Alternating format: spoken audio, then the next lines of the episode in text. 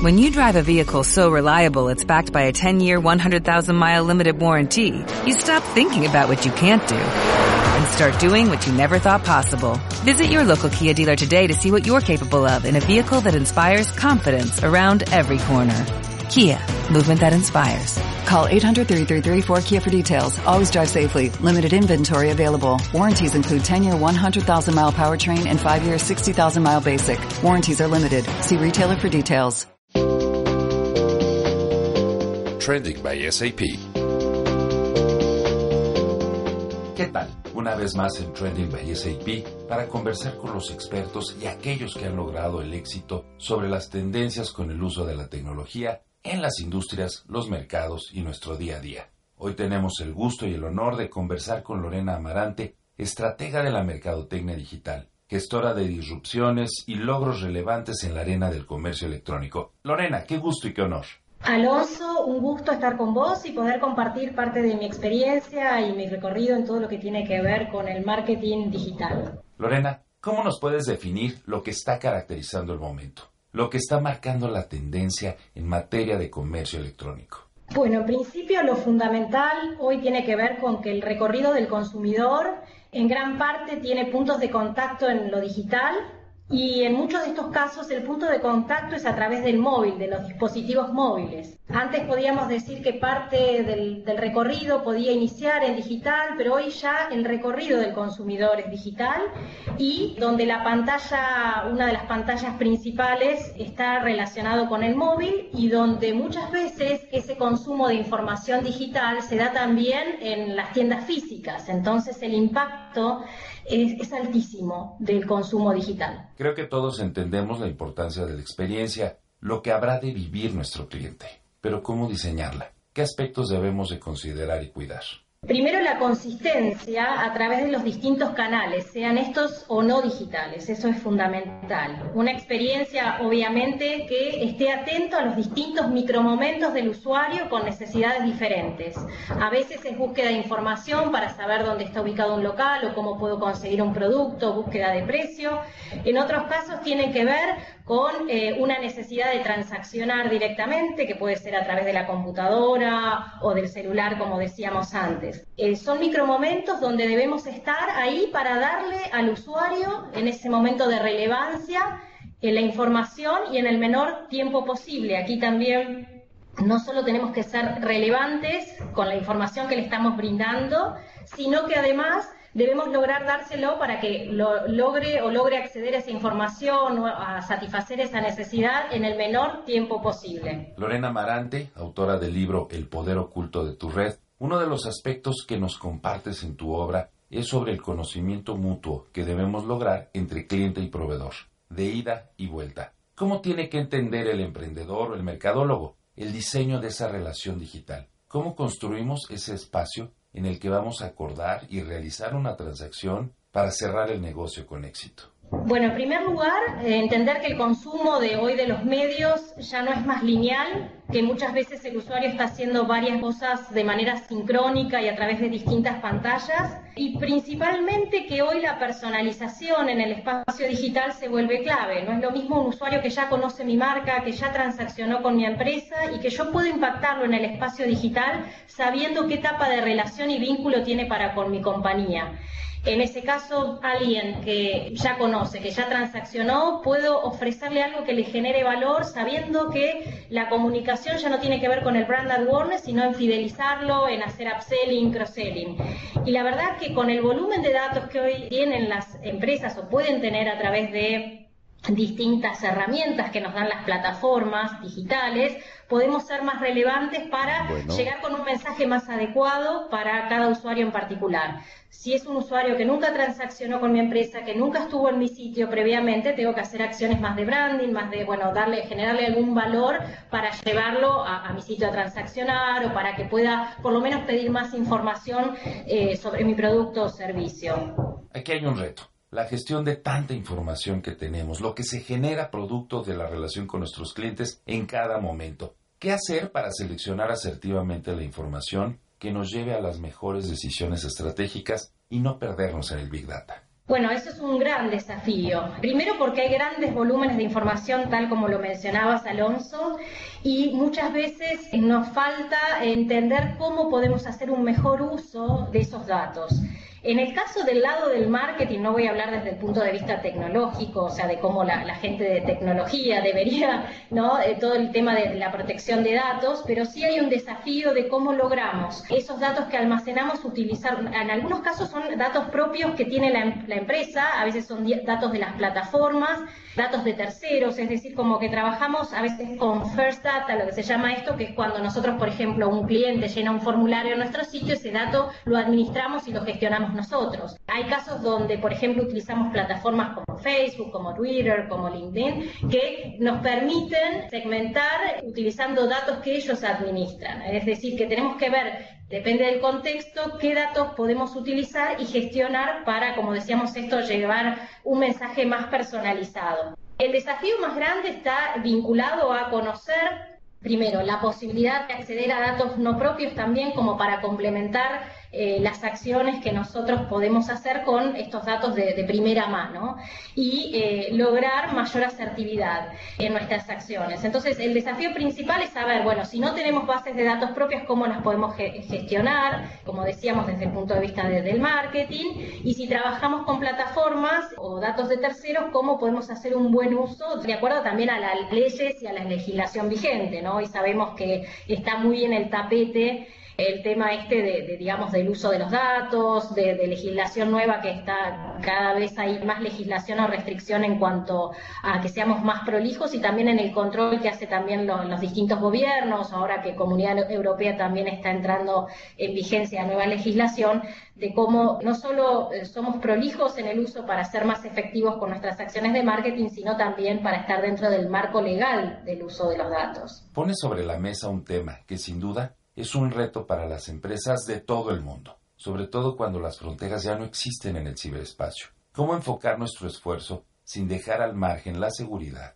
y el cumplir con las diferentes legislaciones que por la dinámica de la tecnología en todos los diferentes países seguirán cambiando permanentemente las reglas del juego? Es todo un tema. Tendríamos que hacer un podcast solo para abordar este tema, pero eh, sin dudas hay, un, hay una realidad que tiene que ver con que siempre la legislación está por detrás del uso y de, la, de la problemática que se va presentando y es algo dinámico, donde acá no hay, no hay ya en el espacio digital no hay las fronteras, las fronteras del, Estado nacional, llamemos, sino donde hay implicancias que van más allá de la legislación que puede aplicar para un país en determinado, regiones, entonces eh, como que entran en conflicto distintas cuestiones. Yo creo que la, autorregulación también es importante, las, digamos, todo lo que es asociaciones, organismos privados también tienen que buscar esto, porque muchas veces quienes nos legislan lamentablemente tienen menor conocimiento que quizás las organizaciones, las empresas del sector, empresas de tecnología, empresas que estamos vinculados con medios y marketing, que también tenemos que hacer, eh, tenemos que tener un rol muy activo al momento también de lograr leyes que sean efectivas y aplicables, porque no es solo la ley, sino después la aplicación de la ley. Y creo que también, y acá hago un llamado de conciencia donde también que los usuarios, hoy también tenemos que ser ciudadanos digitales responsables y conscientes, qué estamos eh, brindando, eh, en qué contexto y los riesgos de determinada información. No digo por esto que no podamos usar plataformas o que no podamos compartir datos, pero sí ser más conscientes y más responsables de lo que hacemos y, en los contextos que, nos manejamos. Simplemente eso. Creo que hay un involucramiento tanto del ciudadano, también donde hay que evangelizar al ciudadano de alguna manera para que sea más consciente, donde tiene que haber un rol de público-privado importante y donde también tenemos que empezar a trabajar eh, a nivel de, digamos, de, de regiones, en el caso de nuestro Latinoamérica, que estamos tan interrelacionados por un idioma común, más allá de que Brasil maneja otro idioma, pero donde hay muchas interacciones también en el espacio digital, comercio. O sea, hay grandes desafíos también, de, eh, no solo desde el punto de vista legal, sino también en lo, que tiene que ver con lo comercial, con todo, toda la cuestión de transacciones eh, transfronteras, ¿no? Entonces hay como muchos desafíos por delante y yo así creo en la necesidad de involucrarnos los que estamos más en los sectores a través de cámaras, asociaciones, digamos, hay distintos actores de la industria que deben tener una alta participación para lograr que las leyes sean aplicables, nos cuidemos todos los espacios y que podamos hacer crecer esta industria de una manera saludable. Te recuerdo que estamos conversando con Lorena Amarante, Ella es experta en materia de comercio digital, en materia de cómo utilizar las redes para lograr relaciones más productivas en los negocios y con los mercados. Lorena, más allá de lo legal, en este entorno de las relaciones humanas digitalizadas y transfronterizas, ¿por dónde iniciar para asegurar el éxito simultáneamente en esas relaciones con clientes de Perú, Argentina, México, Brasil, en fin, en otras palabras, ser lo suficientemente sexy al cliente potencial en cualquier país de la región? Bueno, en primer lugar, Alonso, hay que entender que hoy vivimos en una economía de las interacciones, donde hay una gran cantidad y volumen de, información y donde el factor clave es la relevancia y también el contexto donde se consume lo que nosotros como empresa generamos.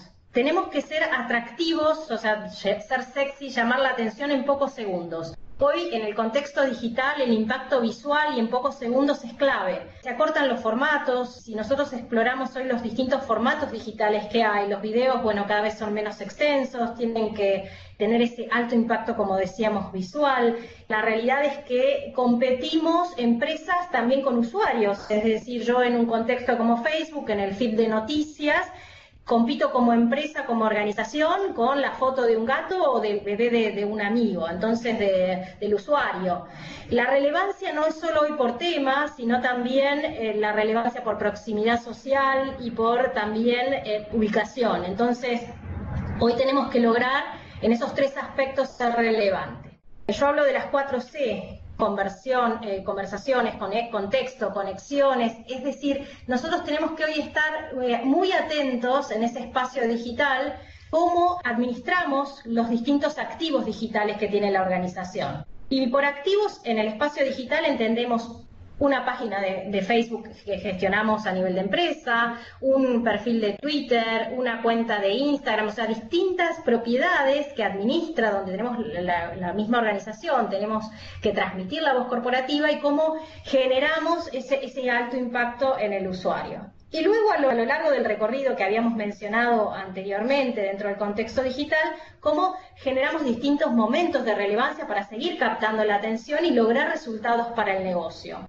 Aquí eh, también es importante que nosotros como organización setiemos objetivos, setiemos objetivos medibles, alcanzables, bueno, los objetivos SMART y los traduzcamos en acciones concretas en el espacio digital para estar muy atento a las métricas y entender si estamos logrando, si estamos alcanzando esos objetivos y hacer ajustes eh, sobre eh, las tácticas quizás que estamos empleando, si estamos viendo que nos estamos alejando de la consecución de objetivos. La analítica que hoy nos pone a disposición de las organizaciones, todo el espacio digital nos permite ir optimizando permanentemente nuestras acciones, poder entender mejor a nuestros públicos, nuestras distintas audiencias y bueno, ver cómo hacemos y vamos trabajando sobre ajustes para lograr los mejores resultados. Esa es una de las riquezas principales que tiene hoy en día el espacio digital. Podemos entender mejor a nuestras audiencias, podemos hacer una escucha activa de las conversaciones en torno de nuestra marca, de las percepciones que tenemos si son positivas, negativas, neutrales, podemos entender eh, mejor, digamos, el resultado de nuestras campañas, es decir, ese conocimiento del cual siempre se va alimentando a través de, de los distintos datos que vamos recabando, nos permiten la toma de decisiones y, como decíamos, reasignación de recursos de repente para campañas que no, no han sido efectivas y entender mejor a las audiencias para volver a impactarlas y cada vez lograr mayor relevancia y ser, como decíamos, un retorno de la inversión que a veces, como yo digo, en el espacio digital no solo tiene que ver con eh, vender productos, sino a veces es el, el, return on investment, pasa por el retorno de la inversión en relaciones, ¿no? También nos vinculamos con personas. Este es un concepto de, SAP particularmente que a mí me gusta mucho. Ya no hablamos tanto de business to business, business to consumer, sino human to human, ¿no? Humanos a humanos. Es decir, la tecnología es un intermediario para venderle a personas y en algunos casos las organizaciones también tienen que lograr humanizarse, transmitir su propósito y a partir de esto lograr esas conversaciones relevantes en torno de la marca, mostrando el lado más humano y donde también dentro y detrás de cada organización hay humanos que están gestionando relaciones. Eso que comentas es un común denominador entre los grandes disruptores digitales de las industrias. Entendieron cómo digitalizar las relaciones humanas, dejando atrás la digitalización de los procesos de negocios. Ahora sé que te estoy pidiendo la llave de oro cómo provocar las nuevas ideas disruptivas en las organizaciones. Fundamentalmente, ahí yo creo que la, clave está en poder lograr un cambio de cultural en las empresas, es decir, Hace un tiempo atrás recuerdo una, una, charla eh, donde hablaban de la necesidad de que todas las organizaciones tengan mentalidad de startup esto de pivotear sobre el producto, sobre su servicio, es decir, donde aún en organizaciones que tengan más de 100 años, o sea, organizaciones que eh, eh, por ahí no eran tan flexibles, necesitan empezar a, pensar de otra manera, una cultura donde ya el trabajo también hasta es flexible, los roles son flexibles y donde el cambio viene de la adentro hacia la afuera. Es decir, si nosotros queremos hoy prosperar como organización, la disrupción va a ser algo permanente que tenemos que gestionar y empoderar a nuestros colaboradores para que así sea. Creo que esa es la clave. Cuando queremos generar un cambio desde la comunicación solamente para, con el usuario y para llegar a, más personas o, como decíamos, lograr esa personalización y relevancia, pero no hay un cambio cultural dentro de las organizaciones, es más complejo. Es más complejo, no es perdurable. Cuando instalamos una cultura eh, diferente, donde entendemos que el cambio es la constante y donde necesitamos generar disrupción en todas las áreas y no trabajar ya más en silos, dentro de las organizaciones, ahí podemos empezar a producir el cambio. Va mucho más allá, digamos, de lo que puede ser generar nuevas relaciones con nuevos clientes. Tiene que ver con entender los negocios desde otro lugar, de cambiar la perspectiva y que esto sea, esta visión sea algo compartido por los colaboradores. Creo que esa es la clave del éxito. Muchas veces buscamos trabajar más sobre la punta del iceberg y lo que se ve, lo que se ve para el afuera y no, no, no trabajamos en, en lo que está dentro, que es la clave del éxito. Hoy retener el talento es el gran desafío de las organizaciones a nivel global. Hoy también el talento muchas veces de Latinoamérica se va para otras regiones, atraen talento porque ya es un desafío a nivel global y bueno, creo que gran parte de, esto que también SAP menciona del propósito, si nosotros logramos alinear a nuestros colaboradores con el propósito de la organización y tenemos este espíritu de startup y generamos en nuestros colaboradores un espacio para que la disrupción sea algo que sea afín al propósito, seguramente vamos a tener éxito. Para efecto de la estrategia, en este mundo de lo digital, la clave está en individualizar lo masivo o masificar lo individual. Es decir, debemos partir de lo particular y los perfiles específicos o de lo general, de un espectro integral del mercado. Bueno, a ver, algo clave es si nosotros tenemos un muy buen conocimiento de nuestros clientes actuales, podemos llegar a lograr masividad a partir de replicar lo que nos funciona, con adaptaciones quizás que tengan que ver con lo local, ¿no? O sea, entender que el comportamiento que puede tener un cliente en un país no necesariamente es el mismo en otro, a pesar, digamos, de la similitud o un mismo idioma, pero con todas las variaciones. Esto es lo que se llama el global, ¿no? Global y local.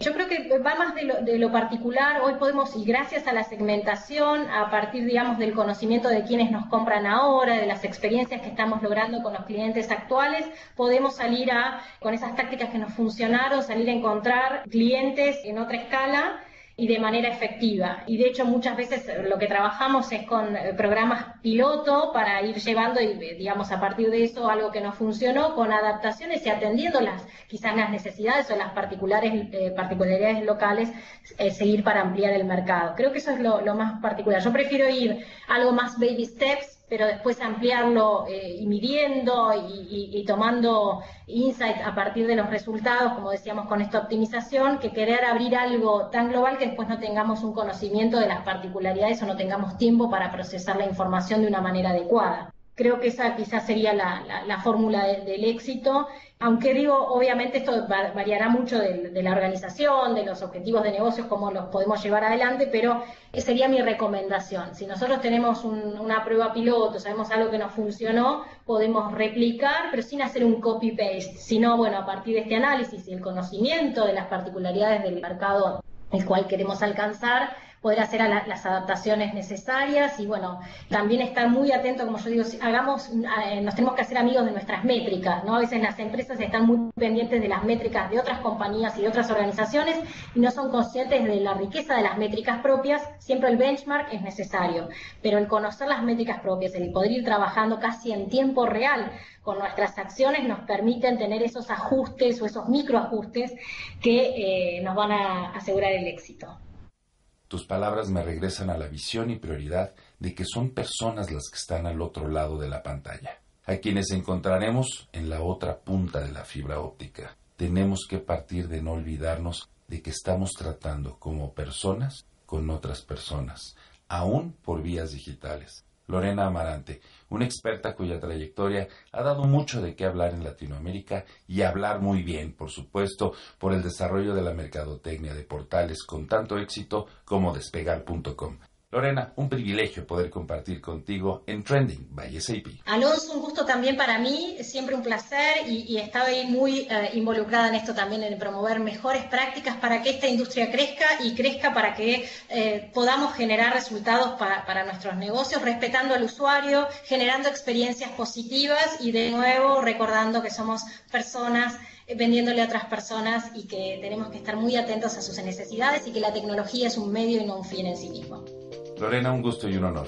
Y agradeciendo tu compañía gracias a la magia de los canales digitales en Trending by SAP. Contigo, Alonso Castellot, en Trending by SAP.